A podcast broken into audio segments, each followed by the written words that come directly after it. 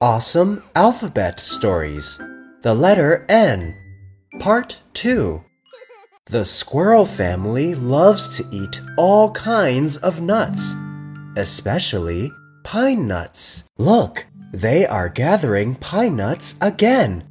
The baby squirrels count as they gather. One, two, three.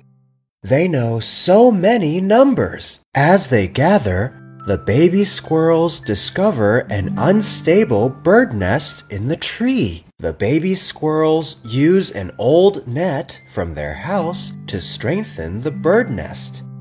Remember, kids, always help out others if you can. Net. Numbers.